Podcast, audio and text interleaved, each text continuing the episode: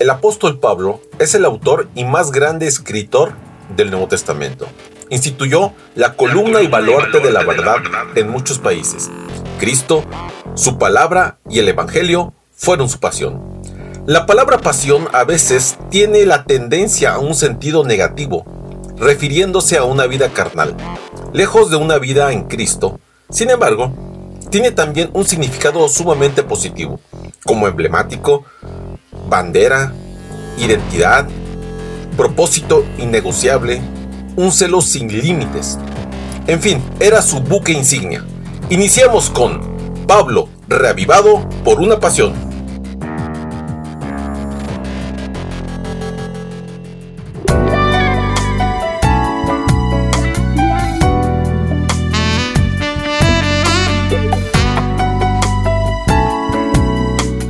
¿Qué tal familia y amigos? El día de hoy tengo el gusto de compartir las meditaciones sobre el apóstol Pablo, tituladas Reavivado por una pasión. Hoy es lunes 13 de septiembre y el tema para el día de hoy es la gloria de Pablo. La cita la encontramos en Primera de Tesalonicenses 2, 19 y 20 que dice así. Pues, ¿cuál es nuestra esperanza, gozo o corona de que me gloríe? ¿No lo sois vosotros delante de nuestro Señor Jesucristo en su venida?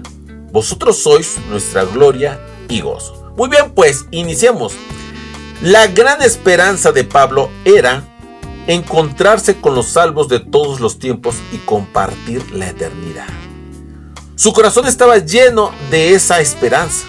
Es más, se gozaba en eso en los creyentes con los que soñaba presentarse delante del Señor en el día final, cual tesoros rescatados de la guerra del pecado, y esos fieles ante el trono y ante el rey prácticamente sería su gloria. Un detalle que no es de menor potencia en esta historia es que la alegría de Pablo y la de Cristo se encuentran. Y precisamente Isaías 53:11 dice que un día Jesús verá el fruto de la aflicción de su alma y quedará satisfecho. Tanto el pan de vida como el distribuidor del pan se realizan en la salvación de todas las personas. Este deseo del apóstol de visitar a los conversos fortalecía su fe y su compromiso con la verdad y le daba más valor para enfrentar la persecución. Cuánto ánimo produjo en aquellos creyentes saber que eran la esperanza, la corona, el gozo y la gloria del apóstol.